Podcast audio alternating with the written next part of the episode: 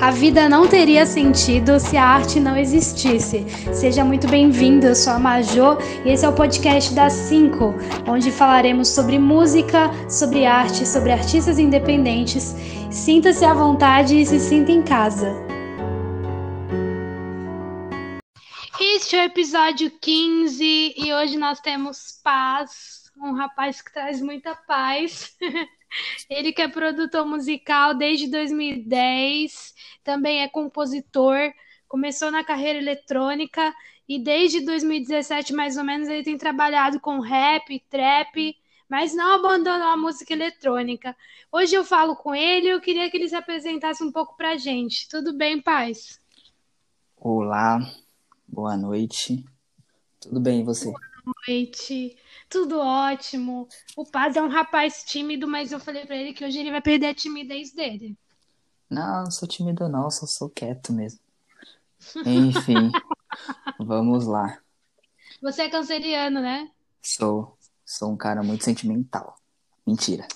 Ah, isso é bom. É bom que a gente põe pro senti pro, pra música o sentimento. Exato. É o que eu sempre tento fazer nas... quando eu tô produzindo, né? Ou até quando eu tô compondo. Que legal. E me fala um pouco mais de você. Bom, Onde você nasceu, como que é o seu rolê, como que você chegou em São Paulo? é uma longa história, né? Eu nasci no Rio, só que, tipo, bebezinho ainda, eu fui pra Bahia, né? Morar com a minha avó. E, tipo, lá eu comecei a ter contato, assim, com a música. Só que lá era muito axé, muito pagode, né? Inclusive, eu até cheguei a participar de uma banda de, de pagode junto com os primos meus.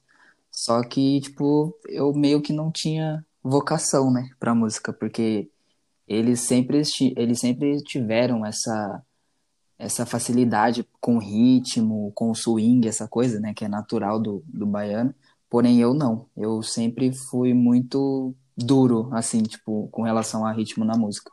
Então, eu acabei saindo do grupo. E aí, com 12 anos, eu vim para São Paulo. Aí eu comecei a, a estudar música. Minha, minha vontade mesmo era ser cantor, né? Só que eu também não tenho talento com a voz. Ah, para! Vou te cortar só para falar uma coisa que eu esqueci de falar no começo. Você já tem músicas com mais de 100 mil visualizações no Spotify, né? É verdade. Isso aí, tipo. Isso é importante, porque eu lembro quando eu comecei, né? Tipo, lá em 2010, eu não imaginava que isso iria acontecer. Tipo, porque antes, tipo, minhas músicas batia 10, visualiza- 10 visualizações e, tipo, era cinco minhas, cinco de amigos, né? Então, era muito pouco. Então, nunca imaginei que isso aconteceria e agora que tá acontecendo é um momento muito especial pra mim. Muito legal. Mas me fala, assim, a gente vai falar sobre esse assunto das visualizações, porque eu acho é bem legal para a galera também que está começando, isso dá um gás.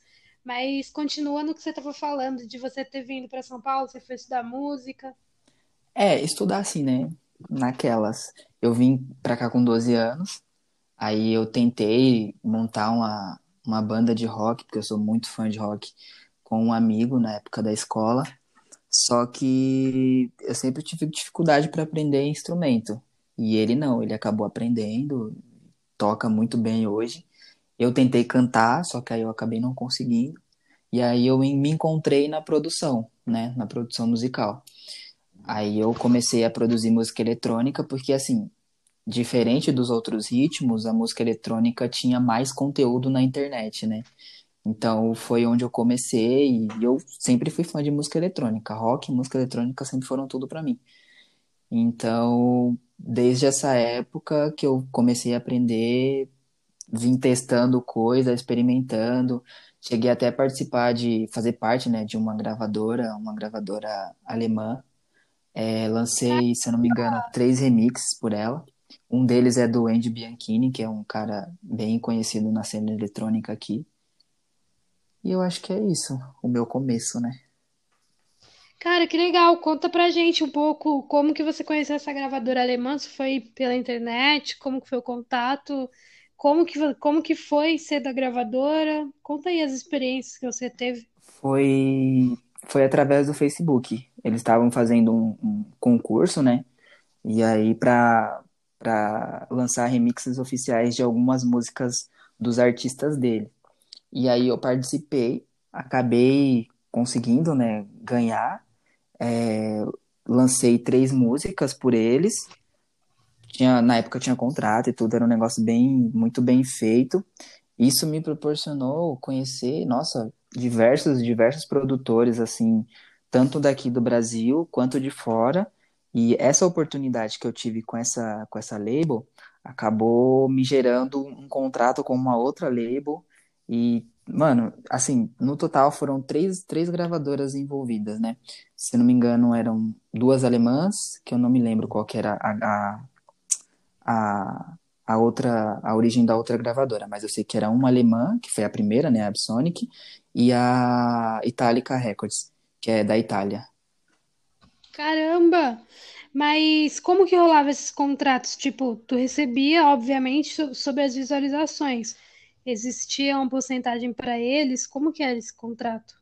Ah, é- era um, era um contrato, era mais ou menos o que a gente trata hoje, né? Então, tipo, por exemplo, o artista principal é, recebe 75%, aí fica 25% dividido entre a label e o, o remixer, no caso. A gente recebia o contrato de forma digital, assinava, tinha, tinha reconhecimento, né, do, dos cartórios da região de lá. Era um negócio muito bem feito. Inclusive, eu da ainda hora. tenho, ainda tenho um contato com o pessoal, é muito, muito bacana. Mas o que que rolou para você sair? Tipo, você viu que não era mais seu rolê, daí você foi fazer outras coisas e aí teve que se desvin- desvincular? É que o contrato, ele era válido por três anos, né? Então, acabou os três anos, eu já estava meio que envolvido em outras coisas, então nem me preocupei em querer renovar, nem nada. Entendi. Eu ouvi tuas músicas eletrônicas e eu, tipo, fiquei, uau, que foda, velho. Muito boas. Eu não sou uma pessoa que ouve música eletrônica, mas o que eu ouvi, tipo, me agradou, sabe? Não sei pra galera que entende como que funciona, enfim, acho que tem, dentro da música eletrônica também tem várias divisões, né? Se você puder explicar um pouquinho, mais ou menos o que, qual, qual o gênero de eletrônico que você tocava, acho que é legal. Ah, sim. É, dentro da música eletrônica, tipo, meu, tem muitas outras, muitas outras, muitos outros subgêneros, né? Tipo, eu sempre fui do mais voltado pro trance e pro big room. Tipo, no meu, no meu Spotify tem um big room e não tem nenhum trance. Tem electro house, mas não tem, não tem trance. Os que eu lancei pela, pela gravadora foram todos foram foram trances. E mais Big Room assim foi o gênero que eu mais me identifiquei, que eu tenho muita música tipo guardada aqui que eu nunca divulguei nem nada. Porque Big Room? é, ele é tipo é um, é um é uma eletrônica normal, só que ela é muito mais é, cheia de energia, sabe? Tipo, tem um drop muito mais enérgico do que a- a- os outros gêneros. Um tuntos, tuntos, tuntos, tuntos. Não, não é isso. É, tem o tuts, tuts, tuts, né? Só que, tipo, ele é mais. Ele é mais. Tem um, um momento do ápice, assim, sabe? Hum, entendi. E o outro gênero que você falou? Que era o, o trance. O trance é qual? Era o que a gente dançava nas matinês? Tipo Psytrance? Não. É, é que dentro do trance ainda tem outras vertentes ainda, né? Então, o Caraca. que eu produzia era o P-Filtering, que é tipo, é um, ele é um som mais progressivo, sabe? Começa assim bem devagarzinho e vai progredindo até acabar. Nas raves que geralmente a galera curte e tal, o que que toca? Qual que é o, o gênero? Ah, é mais, é mais voltado pro Psy, né? O techno. É mais isso aí. Hum, Eu- entendi. Ó, eu gosto Pô, de música legal. eletrônica, mas eu fui em rave uma vez só. Acredite. Por quê? Porque eu não sou do rolê, eu sou o cara de ficar em casa. Ai, vamos casar, paz. Ó, perigoso, hein? Pô, perigoso. Eu acho que a gente tem que casar, porque eu também, mentira, não sou. Eu ia falar, olha que falsa. Eu ia falar assim, eu também sou de ficar em casa, sou bem de boa. Aonde? Se pudesse, pipocava todo dia em algum lugar. Ai, Deus me livre. Eu já sou bem assim. Cara, muito legal que, que tu tem, assim, muita mistura, né? Porque tu gosta de rock, aí tu gosta também dessa parte eletrônica. E tu gosta também do rap, enfim, e várias outras coisas. Eu gosto muito dessa mistura de conhecer pessoas como você. E eu queria que você me falasse um pouco de como o, o rock ele surgiu na tua vida, como que rolou. É, é um amor desde criança, porque eu sei que você é super fã de uma banda aí, que você tem até uma, uma tatuagem. Eu quero que você me fale um pouco mais disso. Ah, eu, eu sempre gostei, assim, porque, como eu falei, tipo, na Bahia é, é algo muito voltado pro axé, pro pagode, até, até samba, né? Esses gêneros mais, mais brasileiros. Então, quando eu escutava um som diferente, tipo, eu acabava me apegando, que foi o que aconteceu com a eletrônica, o que aconteceu com o rock, tipo, a eletrônica eu comecei a gostar porque eu tinha uma vizinha que direto ela fazia festinha na casa dela e tocava só música eletrônica, né? Eurodance. Então, eu acabei me apegando pela eletrônica.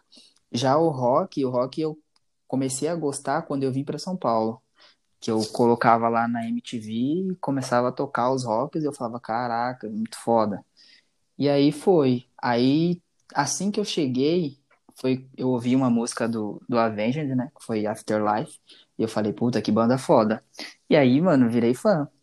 Virei tanto, tanto fã que hoje eu tenho uma tatuagem no peito. Se puder, eu vou fazer mais. Meu Deus, arrasou! Muito legal. Mas aí tu, tu chegou a tocar rock ou não? Não, eu cheguei a compor. Eu compus várias, várias músicas, tipo, muito depressivas. E músicas muito agressivas, que, tipo, assim, se você olhar para mim, eu sou uma pessoa tranquila, mas as letras que eu escrevia na época, graças a Deus eu não tenho mais, né? Mas as letras que eu escrevia na época era tipo, mano, o que que esse cara tá fazendo? Mas é bom que essas letras salvam, sabe, o emocional, porque às vezes era tudo que você precisava falar e não falava, mas você escrevia. É, exatamente. É, Isso é não muito tinha foda no parado pra pensar nisso, não. Mas é verdade. E você não faz ideia de quanto aquilo te ajudou, Sim, sim. sabe? Isso é muito foda.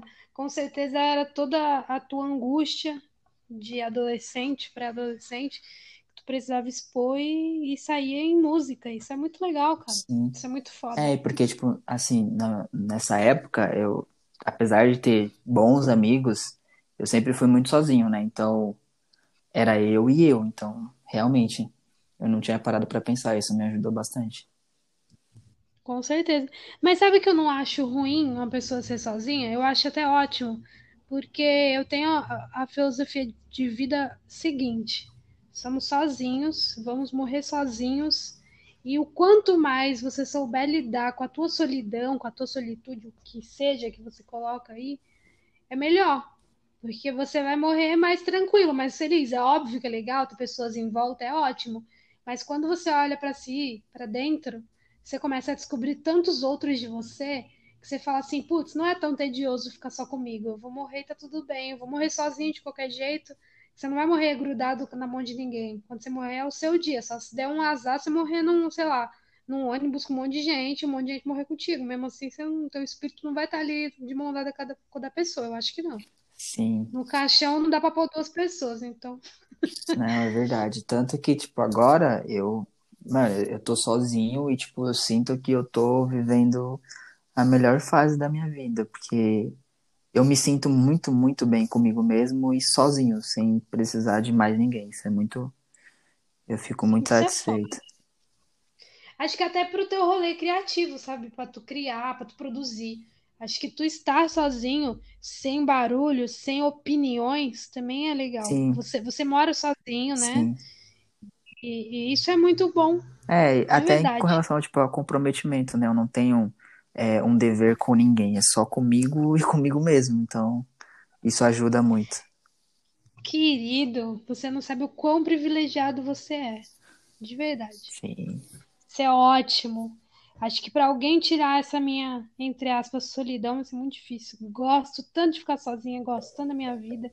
Tão bom, não é? A gente ter essa consciência. sim, perfeito. Cara, eu queria te falar também sobre, sobre a tua época emo. Me conta um pouco disso, que eu também fui emo, achei muito legal isso. Então, a minha época emo foi exatamente nessa. Cara, pra você ter uma ideia, eu tenho cabelo crespo. Eu alisava o meu cabelo pra poder eu parecer. Eu Mentira! alisava o meu cabelo. Eu tinha tênis colorido. Tipo, eu, negão, com tênis colorido, cabelo alisado, indo pro rolê. Meu Deus. Mentira! É porque eu não tenho mais fotos. Se eu tivesse fotos, eu te mostrar.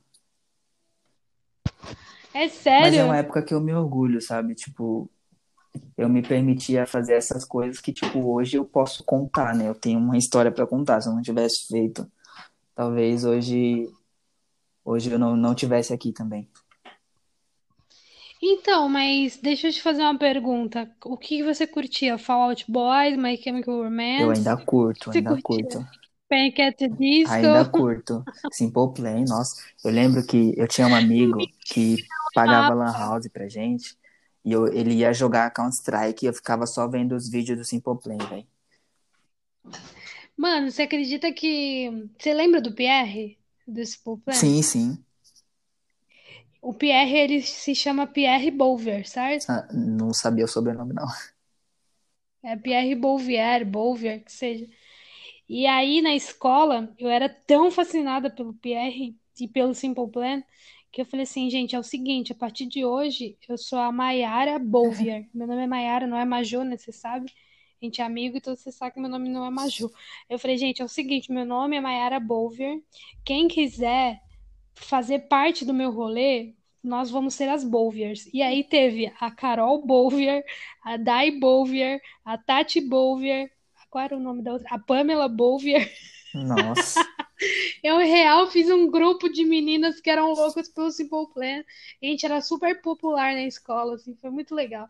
E aí tinha uma mina que é a Yasmin Braga, que ela, tipo, ela foi a. Ela era muito fã do McFly, mas o McFly não era emo, né, eu acho. Ah, é que, tipo, o McFly veio depois, né? Tipo, mas, mas ainda assim, era, era um emozinho. É que eles não, não, não eram tão caracterizados, assim, em questão de, de visual, mas era assim, as músicas dele eram bem emo. Então, aí ela, ela era a Yasmin Jones. Era muito legal. A gente, a gente criança, a gente inventa cada coisa, Ah, né? mas eu continuo escutando as músicas deles, todos, né? Simple Plan, McFly, é, My Chemical Romance, Panic! at the Disco. Continuo ouvindo tudo. Nossa, não lembro de nenhuma do Do McFly. McFly tinha Radio. Ah, É que lembrar de nome assim é meio difícil, é mais fácil lembrar, tipo, pra cantar, mas como eu não sei falar inglês, então deixa quieto. Ah, canta aí a melodiazinha do, do McFly. Ah.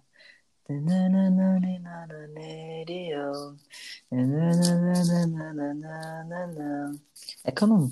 Eu sou péssimo. Não, mas eu não lembro mesmo assim, nem você cantando. Mas, pô, da hora a gente viveu a mesma época, a gente tem a mesma idade, né? Acho que é isso também. A mesma época do rolê de, de emo. E você continua gostando muito, muito de rock, né? sim, demais. Tanto do, do, dos rocks assim mais atuais quanto os rocks mais antigos, né? Anos 80, 90.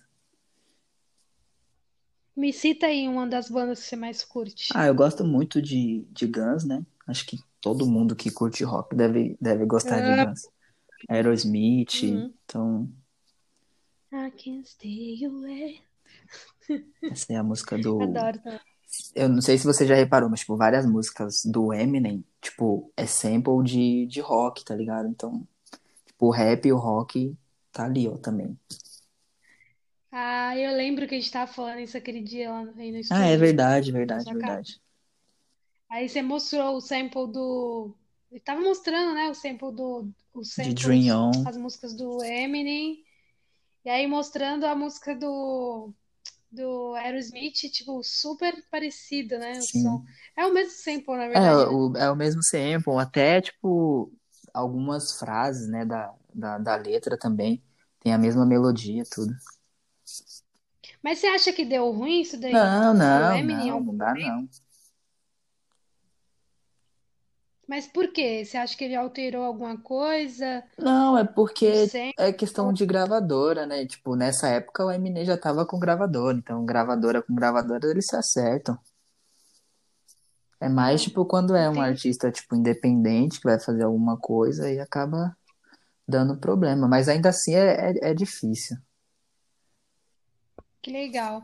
Muito legal. E a banda Bring Me to the Horizon. Como é que fala isso? Bring Me to the Breaking the Horizon. Horizon. Nossa, Bring Me the Horizon, Isso é isso? Falei totalmente errado. Bring Me the Horizon. Eu nunca ouvi essa banda, Oh, eu legal? gosto demais. Eu conheci ela um pouco depois da, do Avenged. Eu, na verdade, eu conheci o Brink através de uma amiga, a Ianca. Ela me, ela, na época eu já gostava de música eletrônica, não gostava não, já produzia música eletrônica. E aí ela me mostrou um álbum do, do Breaking the Ice que era só remix, tipo, eletrônico. E mais voltado pro dubstep, que também é um gênero que eu curto pra caramba. E aí tinha um remix do Skrillex, do Take One lá, mano. Eu falei, caralho. Aí eu comecei a ouvir a banda e, tipo, mano. Porque assim, é, é um rock, mas é, tipo, é um, é um rock mais eletrônico, sabe? Com elemento da música eletrônica mesmo. Então eu falei, puta, muito foda, muito foda. E as letras são letras totalmente emo. Então eu falei, nossa, é isso. Gostei e continuo ouvindo até hoje. E assim, vou contar um negócio aqui, mas fica entre nós, hein? Entre nós e quem vai ouvir. Mas assim, eu gosto pra caramba do, do vocalista, que é o Oliver. Se você fosse gay, você ia Com pegar o Oliver. certeza. Nesse momento, você se consideraria bi? Na- Ah, eu não, eu não sinto atração, né? Mas se eu sentisse, eu acho que sim. Por ele, não sinto atração, mas se ele eu É, Mas pegaria, ele, né? ela mas ele eu pegaria. total, também, também pegaria. Nem sei quem é, mas pegaria, porque eu pego todo mundo. Não, mas ele, é- ele é um cara da hora. Nossa, me E ele gosta de agora, meu brasileiro. Deus. Ou brasileiras, né? Ah, ele é bi? Não, eu digo assim, brasileiras, porque ele, é ele, ele namora, é casado com uma brasileira. Ah, vou procurar depois esse gato, vou seguir no Pode Instagram. procurar aí. Dá nudes no direct. Gente, é brincadeira. Vamos, vamos continuar aqui. É, você gosta muito do Naruto, que eu vi Ah, no, que isso! no Eu não queria comentar, não, mas é porque realmente eu fui no seu estúdio e tem um monte de foto de, de quadro do Naruto. Isso então você, É, não então ver você, é então que você não viu minha tatuagem ainda, né? eu não É, vi, então, eu não lembro. Eu acho que, eu acho que eu vi, mas é, eu não então eu lembro. tenho, eu tenho, eu gosto tanto que eu tenho uma tatuagem Do do Naruto, Naruto mano? Como assim? no Aonde? braço, no braço direito. É sério? Do Naruto? Do Na... Naruto, do Narutinho, né? Porque é ele pequenininho. Que da hora, velho.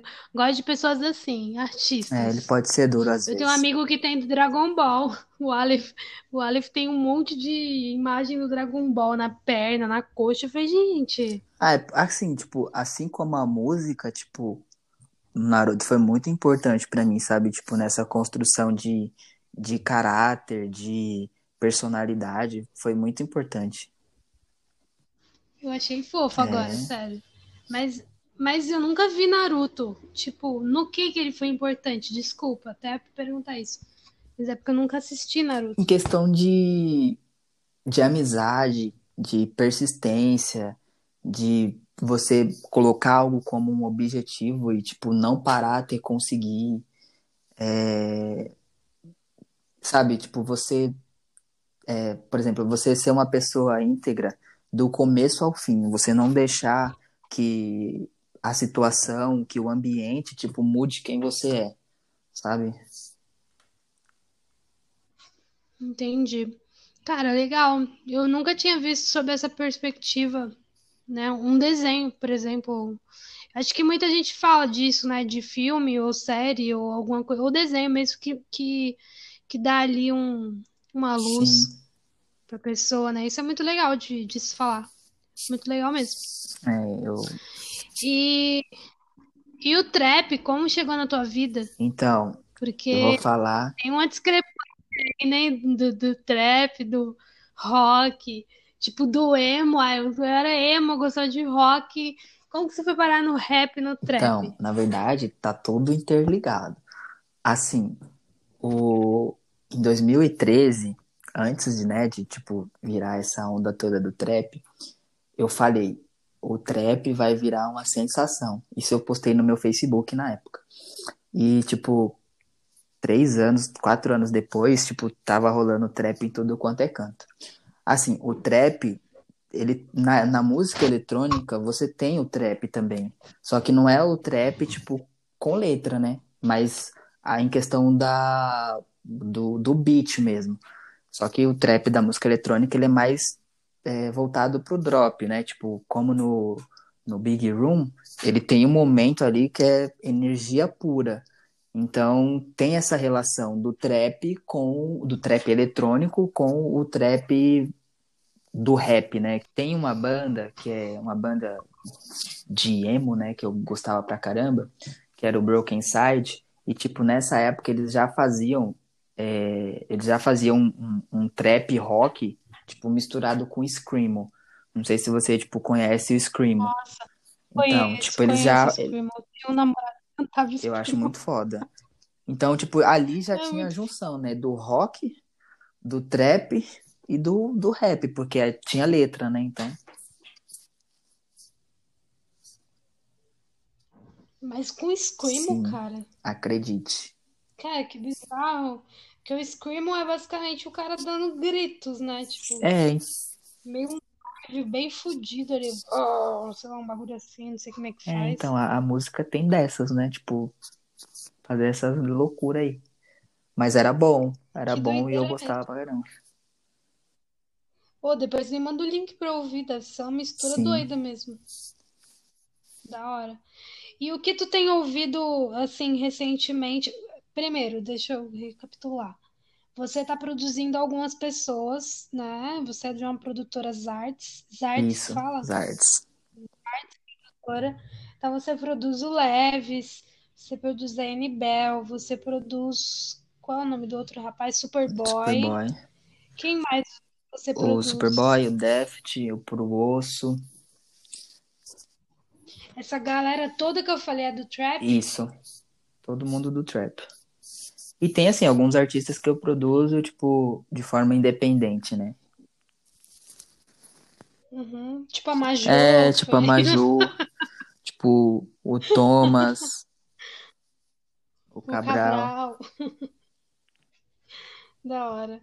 Você é bem versátil, porque você faz trap, você faz várias coisas diferentes, e a música que você fez com a Majô é um brega É um funk, brega, né, cara? é um brega Totalmente. funk, verdade. É que assim, tipo, quando se trata de música, eu acho que a gente não deve se limitar, né? A gente deve colocar pra fora o que tá sentindo ali na hora. Então, se a gente tá sentindo que é um brega funk, a gente faz um brega funk. Se a gente sentir que é um rock, a gente faz um rock. Se a gente sentir que é uma, é uma música clássica, a gente manda uma, manda uma música clássica.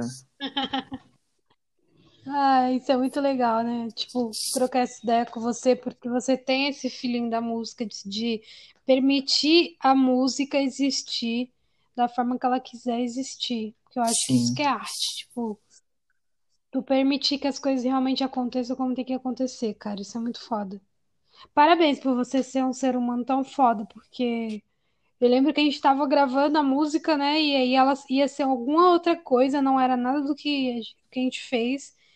E aí a gente ouviu alguma coisa em, num BPM de acho que 190 ou 200 BPMs e falou: não, vamos fazer assim. é, E aí nem sabia se ia dar, mas você topou e falou: vamos, vamos fazer assim.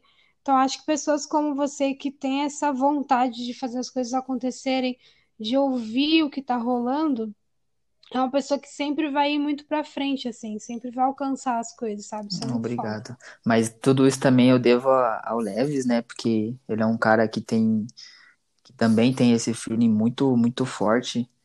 Inclusive, queria mandar um abraço pro Leves, meu parceiro. É nozes. O Leves é foda, o Leves é foda. Fiquei puta com o Leves, que ele não me deu moral, não quer vir Não, ele vem sim, ele vem. É que ele tá É muito ele é muito ocupado. ocupado, rapaz. Mas também adoro ele, ele manda muito bem, muito bem mesmo. Ele é foda, velho. Compõe pra caralho também. Sim, Nossa, né? Não tem o que falar, tipo, é incrível. E eu conheci o Leves e depois conheci você, mas porque a Naná, a Lua, que agora o nome dela é Lua, Lua Lírica conheceu o Leves em um rolê na É, Augusta. se eu não me engano, foi num karaokê que eles se encontraram. foi num karaokê. Foi muito foda isso, achei muito legal. E aí a gente se conheceu, né? E trocou essa ideia e, e gravamos a música. Isso é muito legal. Não sei quando vamos soltar. Não sei se ela tá pronta, tá pronta, eu não sei. Eu acho que, tipo, em questão de vozes, né, já tá tudo certo. Agora é só finalizar a mix, master e mandar bala. Ai, meu Deus, tô com medo de cada nascimento.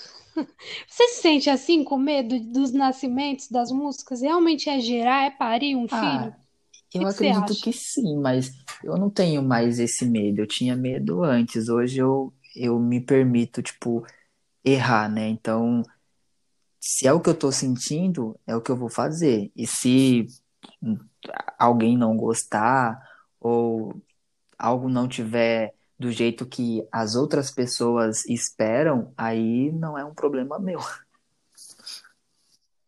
Ai, é isso. Você tem Sim, liberdade hoje, exato. né?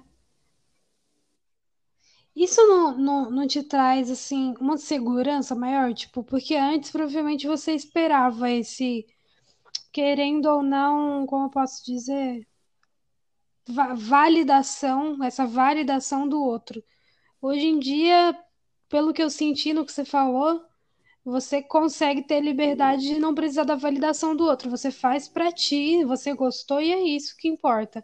Eu acho que quando o artista ele chega nesse patamar de liberdade de autonomia, você consegue fazer as coisas melhores, sabe? Tipo, você consegue ter paz, Sim. digamos. É, então, é porque, por exemplo, antigamente, quando produzia alguma música minha, tipo, eu mandava para várias pessoas que eu gostava, que confiava, não que isso seja errado, né? Tem que fazer isso para você ter o, o feedback das pessoas também, até porque elas que vão, vão escutar seu som.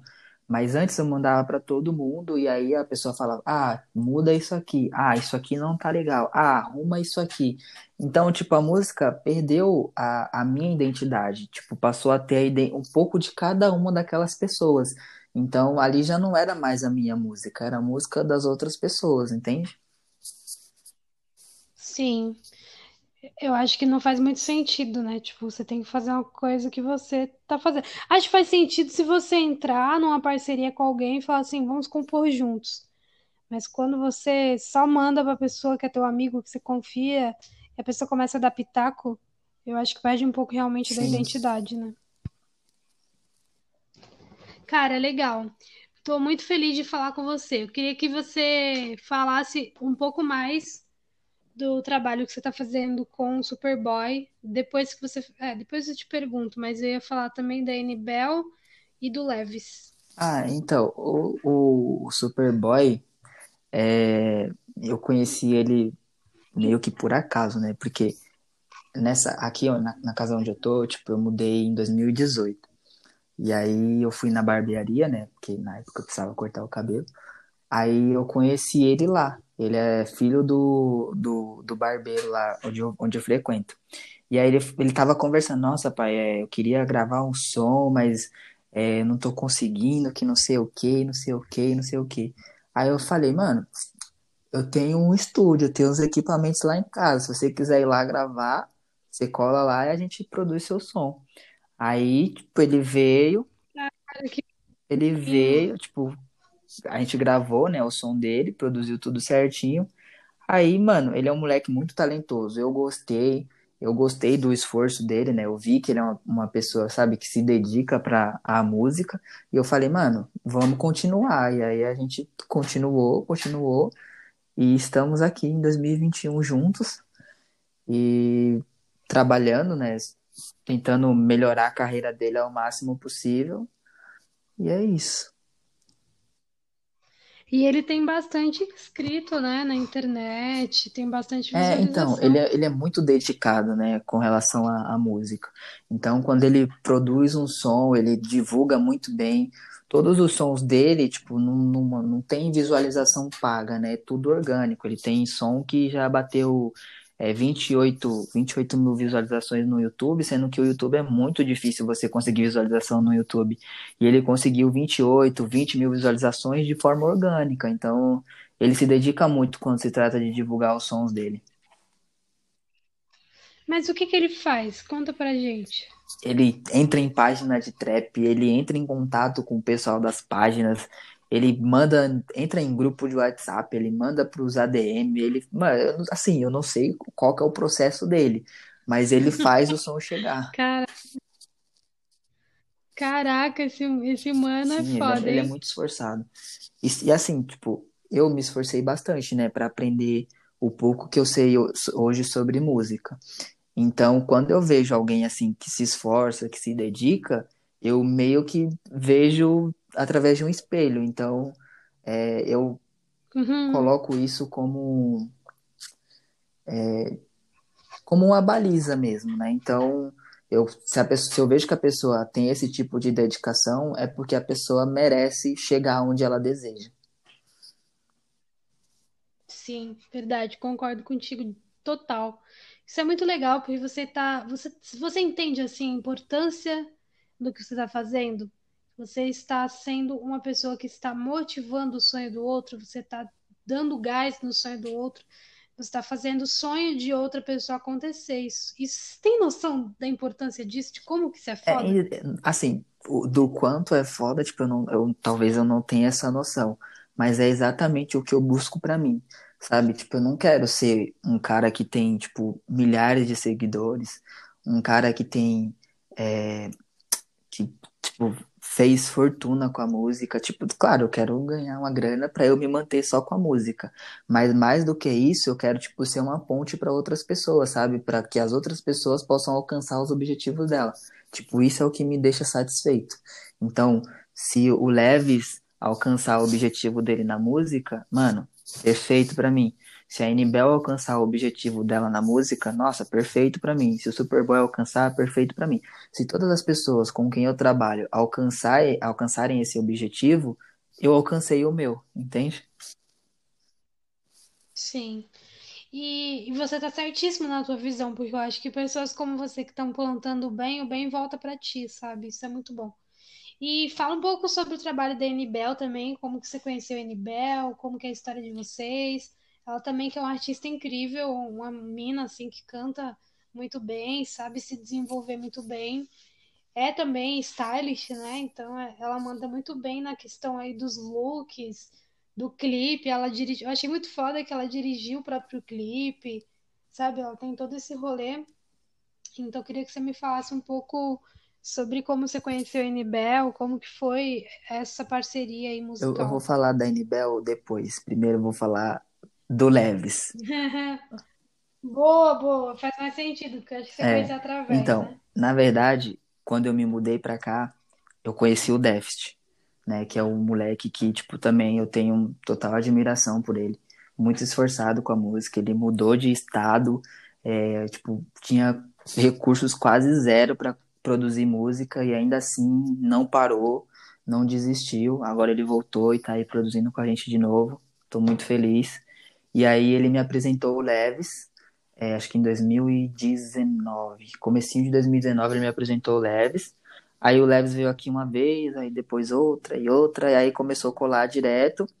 Aí quando foi no finalzinho de 2019, aí ele me apresentou a, a Anibel, né? Aí a gente começou a. Na verdade, a Anibel, ela não. a- no princípio, no começo, né? Ela não, não, não tinha essa, esse intuito de virar é, trapper. Ela era só dona das artes, né? Junto com Leve, fazer esse papel de assessoração de, de artista. É, E aí, do nada, ela, mano, tem uma letra aqui. E aí a gente começou a produzir, né, os sons dela e tá aí. A Inibel, mano, já já ela vai estar, tipo, estourada. Vai ser a maior trapper do Brasil e Anitta que se cuide. Mas a Anitta não é Mas a, trap. então, mas então, o futuro de todo de todo estilo musical é se tornar pop. A Anitta ela, é- ela era funk e hoje ela é pop. Então, a N-Bell Trapper vai virar a N-Bell Pop. Então, tomar cuidado aí. Entendi. É, eu acho que ela tem muito potencial, sim, também. Acho ela uma pessoa legal, acho que ela tem bastante potencial. E o Leves também pra caralho, né? Tipo, Então, eu, eu, eu tenho esse benefício, né? Eu sou cercado de gente, de gente talentosa. E acredite se quiser, eu sou o menos Hum, talentoso de todos. Ah, meu cu, cara. Merda, garoto. Eu pago um pau do caralho pra você pro Leves. Porra, só tem música boa, velho. Ah, obrigado. É verdade. E eu queria que você me falasse, inclusive, como que rolou, assim, como, como que foi na tua cabeça chegar a tanta visualização que a gente falou no começo, né? Muita visualização no Spotify. Como que foi isso pra você, pro Leves, que, que, sabe, como que vocês se sentiram? Ah, então, eu acho que, que tudo é, é um processo, né? Tipo, é, eu vou falar assim da minha perspectiva, né? Eu comecei é, postando música no SoundCloud, tipo, não fazia ideia de como que funcionaria as músicas nessas plataformas de streaming pagas. Então, tipo, antes era só postar o som e ver no que que dava, né?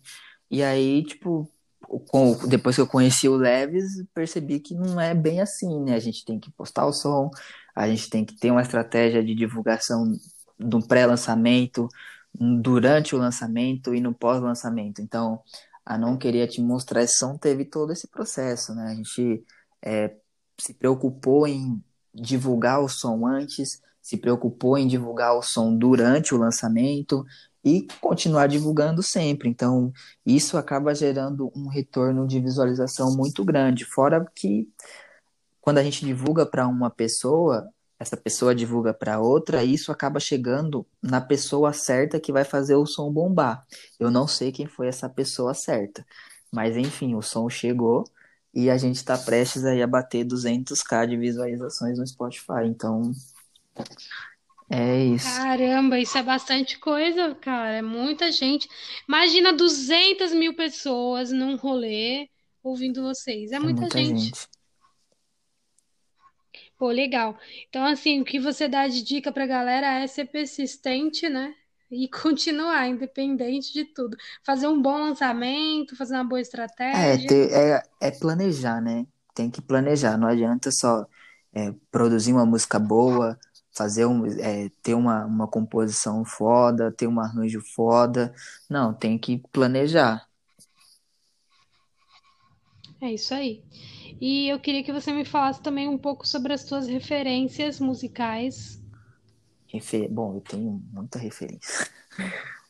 Mas assim, dentro da música eletrônica, é, eu tenho o Magic Box, né? Que eu comecei ouvindo ele lá em 2003, 2002, por aí. É, isso como referência internacional, né? E aí, de referência nacional, eu tenho a Lorena Simpson, que, tipo, mano, é uma menina super gente boa, muito gente boa. Que eu conheci ela no lançamento da, da, da Kika Popa, né? Que é a música do Leves com o Caco. Tipo, eu ouvia os sons dela lá em 2009, 2008, por aí, na época do Play Center, que a gente ia para aqueles rolê e tocava música eletrônica. Falava, nossa, essa mina é foda, o Felipe Guerra é foda. Então, tipo, mano, esse pessoal foi, foi uma base pra mim, até pra eu começar a produzir também, né? Então, gosto muito. Agora, tipo, como produtor mesmo, como produtor, assim, por mais que o que a pessoa seja assim muito preconceituosa, que é o Rick Bonadil, não tiro essa o mérito dele como produtor. Ele é um produtor foda que, querendo ou não, ele é uma, ele é uma referência nacional aqui. Mano, a gente- eu gravei um podcast, foi ontem, antes de ontem. Foi ontem, velho, foi ontem à noite. E aí a gente, inclusive, é um podcast depois do seu. E a gente falou do Rick Bonadil também. E o, um dos primeiros podcasts, o terceiro, a gente também falou do Rick Bonadil. E eu fiquei, eu assim, caralho, todo mundo falando do Rick Bonadio. Eu acho que, tipo, ele errou, infelizmente, no, no que ele falou, né? Foi uma colocação infeliz no que ele falou a respeito do funk, mas isso não diminui o produtor que ele é, o profissional é. Exatamente. Isso eu digo tanto sobre ele quanto quanto quanto a Carol Conká, quanto o Projota, sabe? Tipo, a- o que as Exato. pessoas erraram em, em determinado momento não anula o que essas pessoas já fizeram de bom no passado. Então, tipo, as músicas do Projota me ajudaram demais numa época. Ele foi um bosta no BBB? Foi. A Carol Conká, as músicas dela me ajudaram. Ajudaram mulheres. Então, ela foi uma babaca no BBB? Foi, mas o que ela já fez por outras pessoas antes disso não anula o que, o que o que ela fez no BBB não anula o que ela já fez por essas pessoas antes. Então, É aquele papo de saber separar a arte do artista. exato. Pelo menos eu penso assim. Eu tava vendo um vídeo que ele fala que, por exemplo, tem, fala de vários artistas, vários pintores e também alguns outros artistas, mas o que eu mais lembro assim é sobre Picasso, que Picasso era um idiota, era um arrombado, era um idiota. Só que todo mundo achava que Picasso era um cara incrível. Daí a neta dele fez um, uma histó- fez um livro contando a história de que Picasso era realmente uma pessoa escrotíssima do tipo de ter tido, tipo, só pegar, acho que ele só, só se relacionava com mulheres muito mais novas, tipo, naquela época menores de idade, e, e depois ele meio que destruía a vida dessas mulheres, sabe? Tipo, meio que as, essas mulheres, elas ficavam tão mal de ter se relacionado com ele, que muitas delas se suicidavam, era um bagulho assim, muito, muito assim, zoado. E aí, no vídeo fala justamente isso, apesar de Picasso ser uma pessoa horrível, ele foi um puta artista, então às vezes a gente tem que saber separar a arte do artista. Independente se Carol Conká foi uma bosta na colocação dela, nas coisas que ela falou, nos trejeitos, enfim. É, acho que ali também naquela porcaria de programa. A pessoa não tem como não surtar, porque ali é um, programa que acaba com a saúde mental de qualquer pessoa. Sim. Ela, ela realmente não, não foi uma pessoa legal. Ela não é. Mas, independente disso, é, nós estamos aqui para julgar e a arte dela, como você colocou, como você falou, ajudou muita gente, né? Sim. Então a gente tem que saber separar a arte do artista. E eu queria que você me falasse o que você achou do podcast. Você estava com medo? Eu falo demais. Não, eu, É tipo conversa de eu bar. tô, eu tô gostando, eu tô, eu tô, eu tô feliz, porque assim, eu tô sempre calado, né? Então, às vezes eu tenho bastante coisa pra falar e eu não consigo, e aqui eu tô conseguindo, então tô satisfeito. Ah, que legal. Você Não, está fazendo eu gente me conhece. abrir. Ah, eu sou tipo uma psicóloga.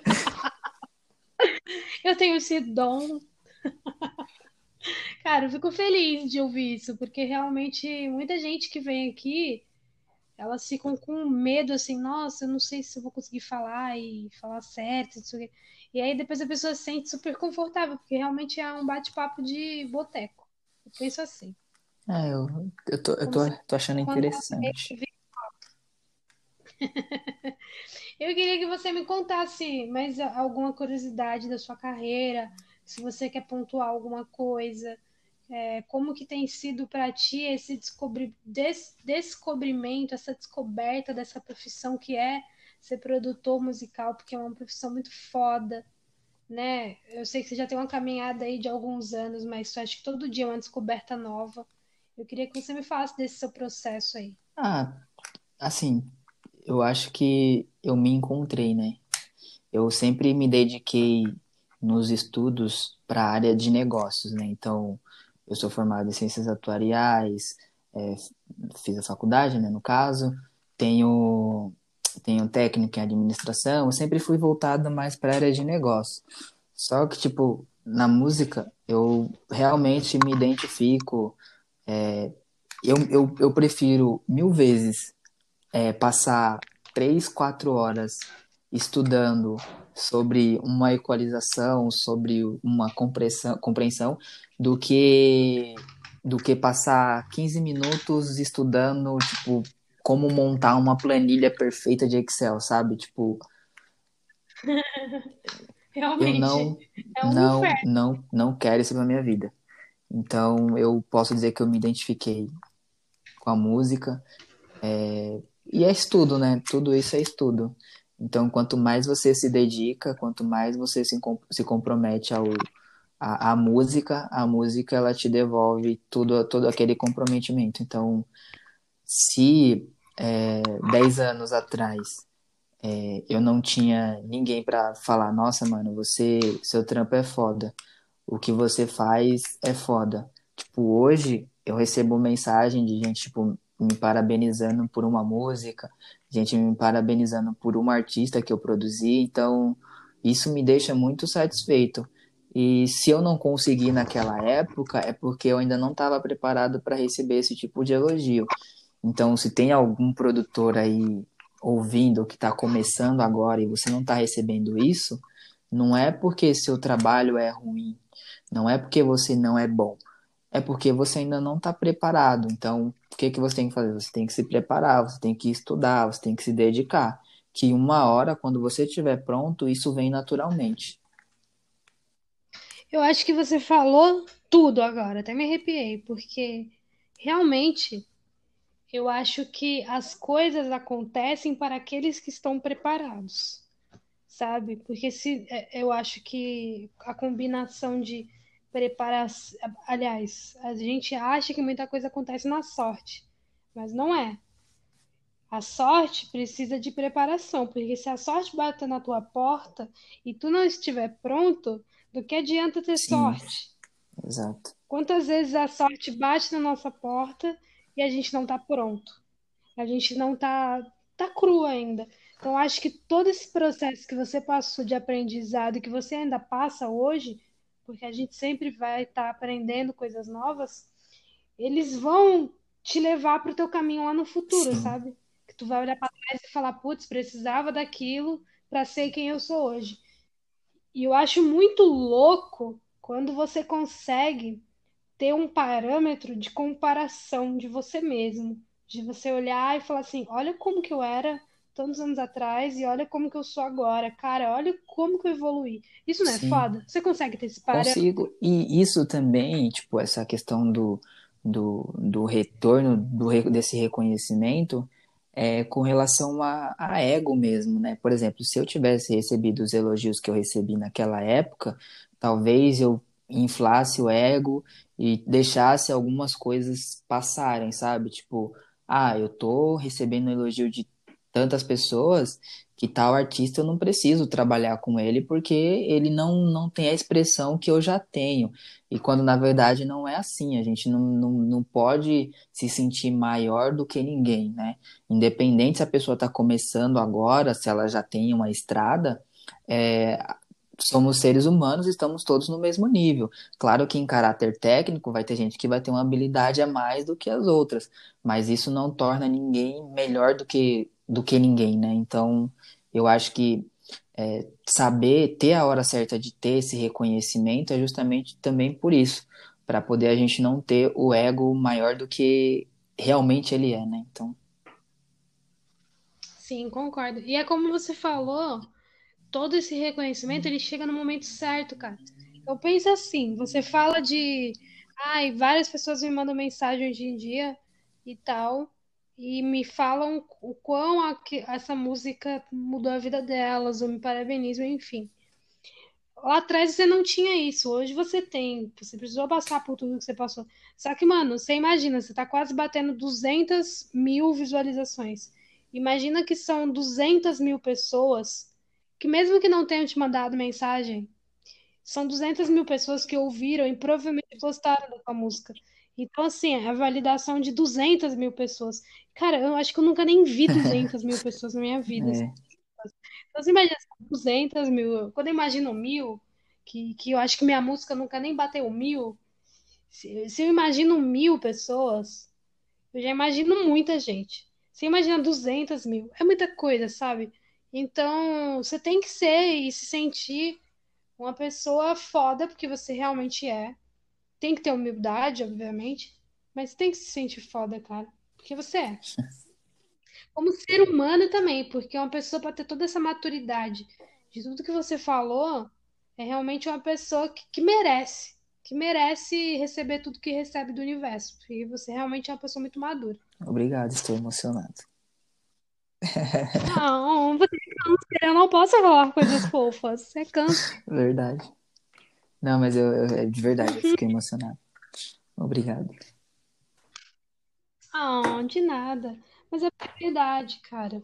A gente tem um, o processo como ser humano, assim, como ser humano, como artista, eu acho que a arte, ela tem um momento certo. Cara, o que eu acho mais foda na arte que me arrepia é que, mano, por exemplo, se a gente não ganhasse dinheiro com a arte, coisa que eu vejo em você, eu consegui chegar isso em você. Se você não ganhasse um real com a arte, você faria do mesmo jeito, porque você faz por Sim, amor.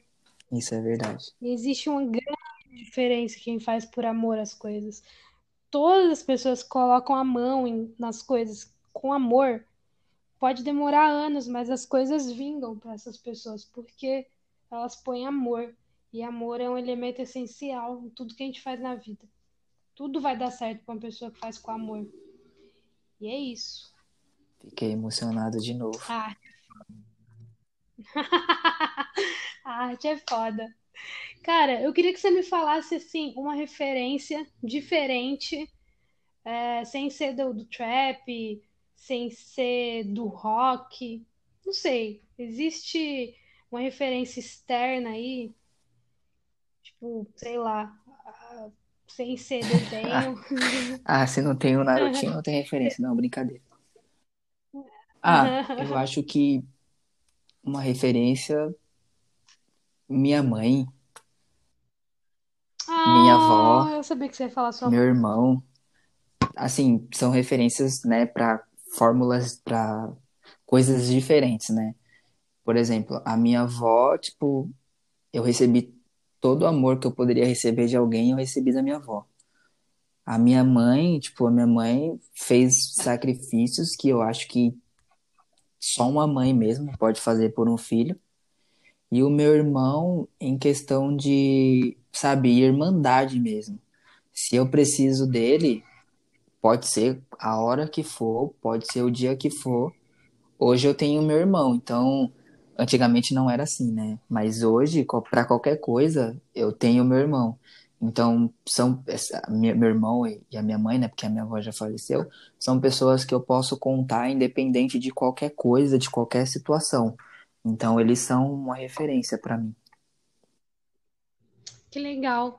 E eu queria que você me falasse é, um ou dois artistas que você indica, sem ser o, Levis e a Bell, porque a gente já falou deles aqui. Eu queria indicar a Bell, porque realmente vocês precisam conhecer a Bell, que ela é uma artista incrível. E eu queria indicar o Levis, mas a gente já comentou sobre eles. Então eu queria que você indicasse outros artistas independentes para a galera que está ouvindo o podcast vir a conhecer. Artistas independentes. Ah, pode ser alguns dos que eu já citei aqui? Ah, então eu Pode. gostaria que vocês conhecessem o Superboy. Isso aí. Gostaria que vocês conhecessem o som do Superboy. Ah, só dois? Pode ser três para fechar? Ah, mais, Do lógico. Superboy, do Puro Osso, que é um moleque também extremamente talentoso, e do e do Deft. São os três que atualmente Só trabalham comigo e que são, mano, além de talentosos, são comprometidos. E são E todos são do todos do trap. trap. Você pode falar o Instagram Ah, deles? do Superboy é Superboy777, Real Superboy 777. E o do Puro Osso é Puro Osso Oficial. Então é Real Superboy 777. Muito bom, o cara é até gringo. Pra você ver. E do Puro O Osso do é Puro como? Osso é Puro Osso Oficial. E o outro que você O do falou? Deft é LMO.D. LMO.D.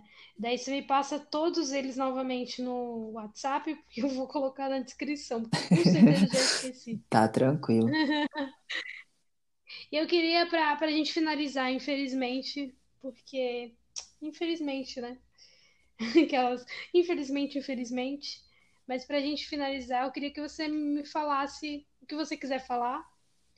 E que você falasse o que você achou do podcast, se você achou que foi legal.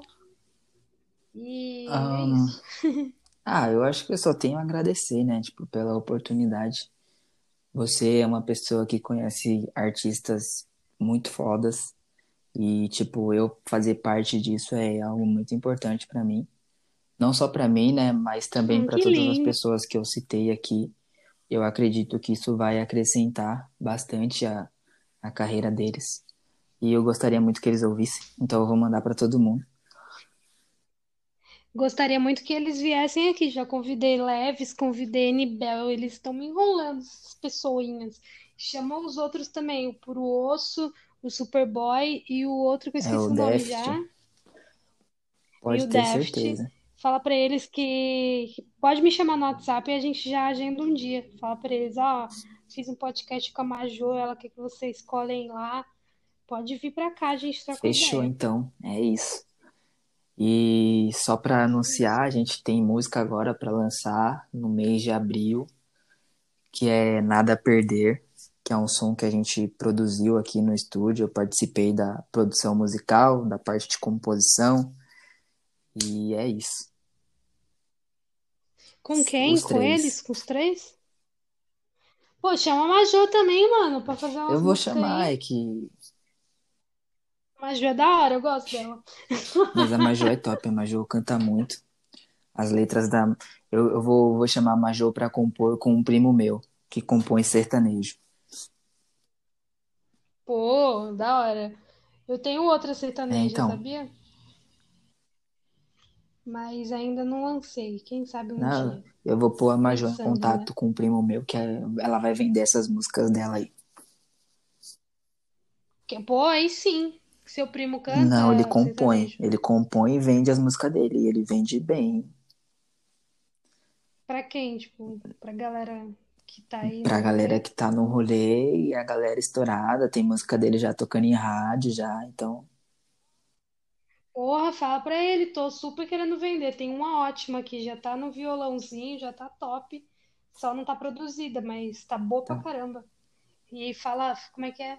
Ah, ah, não vou cantar, mas fala de, de, de Ah, é sofrência, o sertanejo, de né? amor. É o, é o sertanejo. Pô, muito obrigada, de verdade, por você me dar essa moral aí. Você é um cara muito, muito especial, assim. Achei muito legal te conhecer nesse rolê musical. Dou muito valor às pessoas que eu encontro na minha caminhada, porque eu acredito muito, muito que a vida ela só me coloca no meu caminho, pessoas que eu realmente preciso conhecer e pessoas que eu realmente vou aprender e vou me transformar conhecendo essas pessoas. Então, com certeza sinta-se uma dessas pessoas. Eu acho que a gente se transforma um pouco Sim, no sim. outro, sabe? Eu levo isso muito para minha vida. Então, muito obrigada aí por você compartilhar um pouco da sua história, porque realmente, infelizmente, acaba sendo um resuminho da nossa história, né? Não dá para. É complicado fazer podcast, porque senão a gente teria que ficar umas 200 horas falando. Que é muita coisa, né? O ser É, humano é e tem múltiplo. muitos detalhes ainda também que não pode falar, né?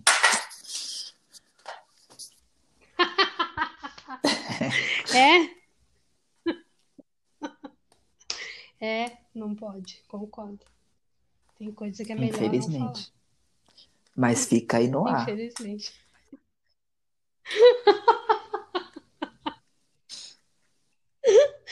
Oh, meu Deus do céu, paz.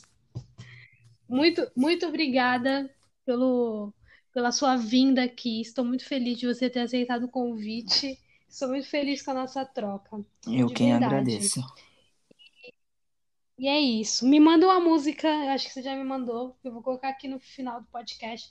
Só vou anunciar a próxima pessoa e a gente já Tudo encerra, bem. tá? Galera, no episódio 16, vamos ter ele, Amaral, direto do Rio Grande do Sul. Amaral Lector, um cara incrível que eu conheci também aí na internet. A gente tem uma troca muito legal também e a gente também fez uma música juntos, então Em junho a gente vai lançar uma música e o episódio 16 é com ele, Amaral Lector, diretamente do Rio Grande do Sul. Muito obrigada, paz. Te desejo uma ótima noite. Fique com Deus, se cuida, não sai de casa. Ah, não hein? vou sair não. Pode ficar tranquila. Beijo, muito Beijo. obrigado.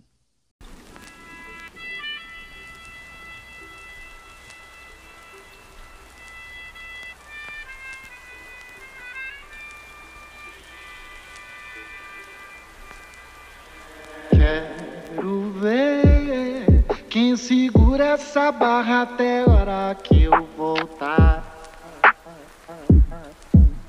Vou sair pra preencher o vazio no peito. Tô meio sem jeito de falar. Quero ver se eu cair agora. Quem é que vai me levantar? Já pedi ao sol, já pedi ao mar, já pedi à lua. As estrelas do céu já pedi, quase tudo que consegui, eu ganhei da rua. Deixo na mão de quem quiser, deixo na mão de quem quiser, deixo na mão de quem quiser. É que eu não sou um ator, e se eu sinto dor, tenho que chorar.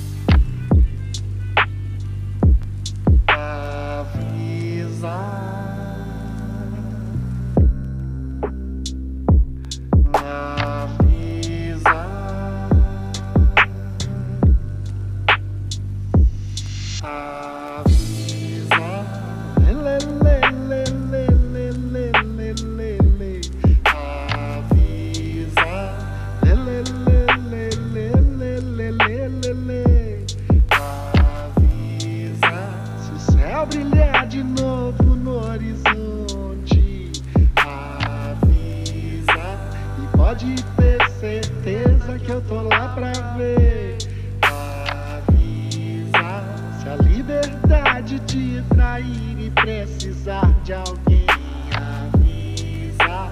Se tudo correr bem e não precisar Avisa. Parece até que o vento traz o sentimento Avisa. Ele nem faz questão de nos avisar Avisa. Pro vento que traz sofrimento que sofre pro outro lugar. Avisa Pro vento que traz amor não vejo a hora de você chegar. Lê, lá, lá,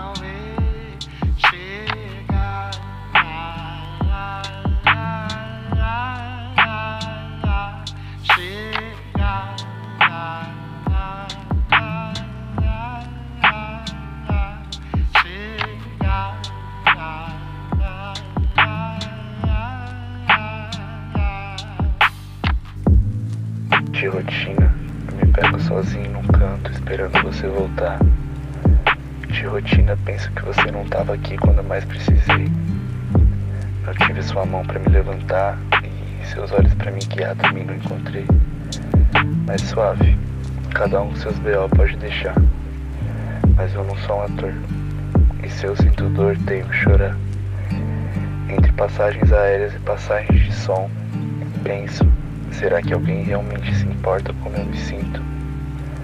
Se eu cair agora, bom, vou continuar deitado aqui nesse labirinto. Lê lá lá lá uê, lá Lê lá lá lá uê,